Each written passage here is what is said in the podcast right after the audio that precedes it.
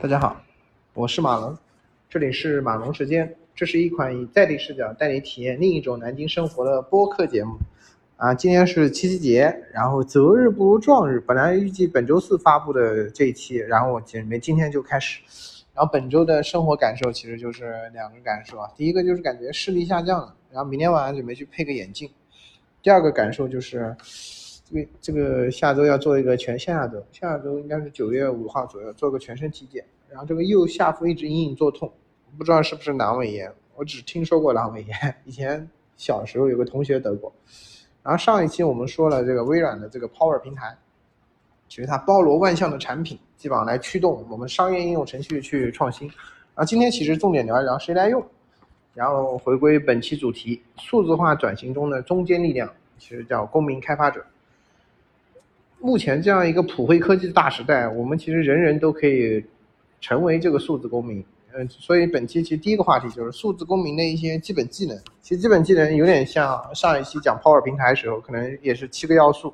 第一个其实就是对这些所谓普惠科技平台的，就是类似这些应用开发平台的一些基础知识，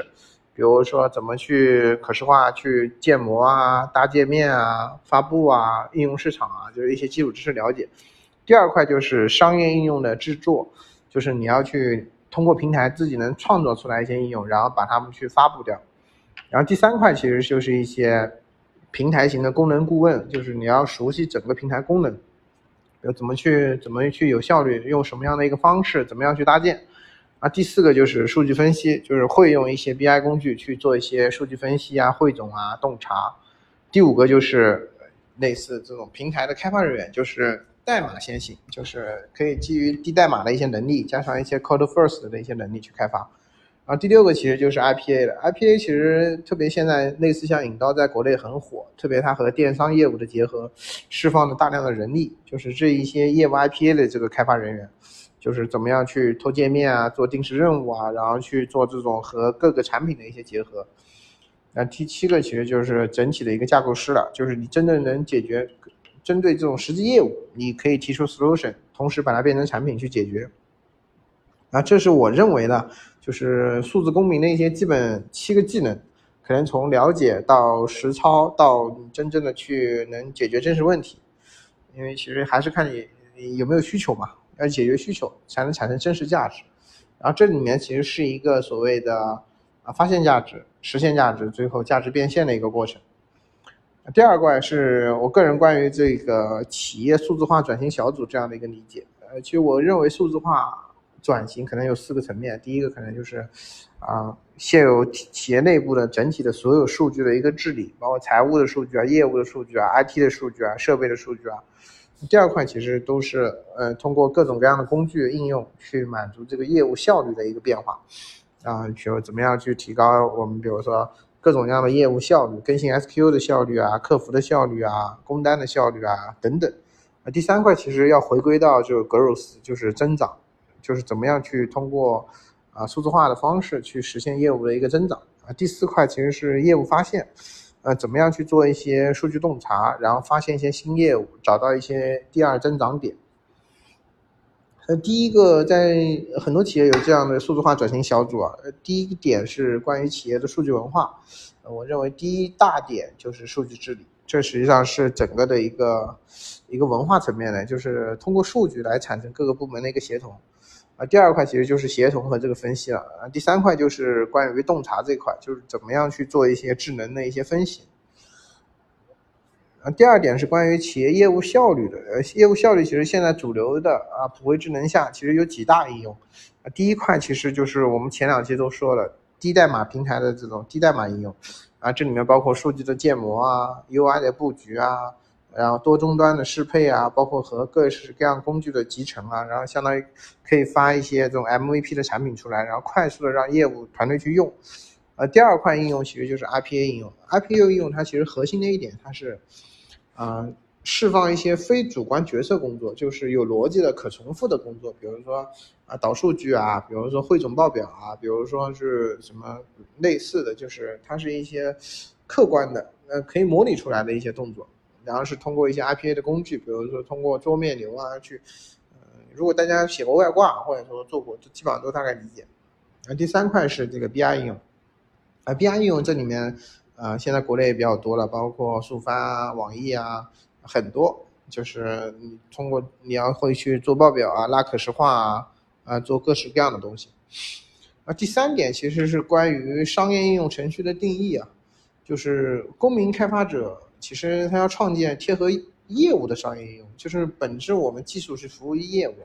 啊，这其实好像是之前微软的他们一些内部比赛的一些标准，所以他把整个定义分为两块，就是一个产品的一个定义，第一块是你商业方案的部分，比如说整体这个应用它的适用度能不能解决这个这个问题，呃，第二块是这个应用它的吸引力。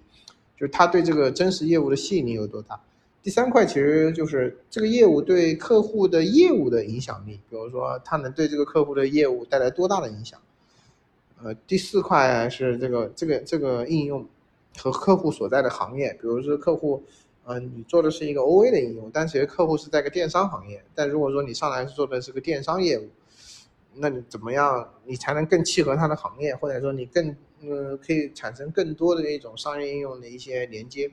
那第五个就是你的可可扩展性的，比如从你一个应用到做一种系统型，然后你怎么样去慢慢的扩展你的这个商业应用的一个产品迭代？因为产品是需要迭代的，没有迭代的产品实际上它没有生命力。第二个其实就是工具层面，就是我们在选择这些商业应用开发平台的时候，就是第一个可能就是它的开箱即用度，简单到什么程度，就是是不是啊注册个账号就能啪啪啪啪点点就能就能创建应用了。第二块就是它的界面的这个开发的灵活度有多大，比如说像有画布级的、有建模的、有这种嗯多平多终端适配的，就是它的 UI 的界面的开发的成熟度。啊，第三块就是它的方案的成熟度，就是它有多少这个，就是这个方案它本身的技术成熟度有多少。最后一个就是你啊，第呃，其实倒数第二就是你这个应用和其他成熟的产品，比如和微信啊、和钉钉的一些结合度，或者说和一些它企业内部的一些软件的结合度，啊，是不是很容易结合？比如说我们之前像微软 Power 平台的 Connect，或者说类似 Salesforce 的 Flow 啊，或者说类似 Salesforce 的这种连接器，它也有很多。啊，最后一个是用户体验。用户体验是任何一个产品的核心，就是，呃，你要模拟你的客户的一个一个使用路径。但所有的产品其实本质，包括这次，呃，阿里这两天这个会上也说，就是我们任何都是都要服务客户，就是任何任何产品、任何研发的角度都要从客户视角去出发。因为这个产研这块也做了很多期啊，但是然后最后想说一下，因为现在基本上已经是一个普惠科技很加持的一个情况下，就是我们普通人想打造一款有趣的商业应用程序，实际上是一个比较简单的一个过程。因为这里面本来这期准备是讲讲一些这个 AI Builder 的这些产品，包括这个呃应该是前天。呃，这个头条也发布了一款这种 AI 陪伴型的产品，类似 Chatbot 的这种这种助手，比如英语的助手啊，各种助手。所以还是回到那个主题，就是我们去 Go Build 去创造这些应用。然后回归这个马龙产业故事系列啊，目前可能是从第六期的这个聊聊程序员的故事，可能包括云服务啊、快速开发平台啊，包括技术人员的三座大山啊等等，嗯。第七期的实际上已经切入到低代码平台，包括怎么去做它的低代码平台的定义，它怎么服务于整个这个生态，然后它在整个应用中的定义，在业务中的定义，包括怎么实现一个低代码平台。然后第八期主要说的是 Salesforce，那就是它目前的一个产品，包括它的发展历程，以及马上它的 Dreamforce 这次的重点 AI 加这个 data 加这个 CM，然后产生一个 Magical。啊，然后第九期也就上一期，上一期重点聊的是微软的这个 Power 平台，就是它的五大件：Power BI、Power Power Apps，啊，Power Automate，然后 Power 这个那个那个 Chatbot，然后以及 Power Pages，就它怎么样去构建，以及和它的 Teams，包括它整个的这个商业应用程序，以及它的现在的整个的微软那个云的一个构建，Azure 啊，GitHub 啊，包括它的这个 Microsoft 的这个 Data Service 和这个 Azure 的这种 Service。嗯，就是怎么样去理解他们的产品，所以本质来说就是，呃，所有的人其实现在都在拥抱数字化转型这个样生态，或者拥抱云这样的一个生态。嗯，理论上就是类似 SaaS 这样的一种产品的订阅形式，可能来说对企业来说是一种很高效、很有效的一种方式，也是成本比较优廉的一种方式。然后最后其实，呃，我感觉产研可能要休一会儿，然后下期准备回归到这个南京在地生活。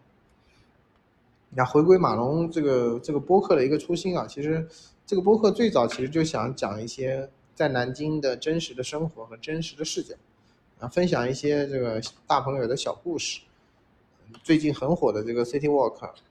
然后之前就一直有个想法叫做 Open Campus，然后其实就是走遍南京每所大学嘛，就是南京其实大学很多，所以下一期主题就是马龙在地生活，南京大学故事，然后大家下期见。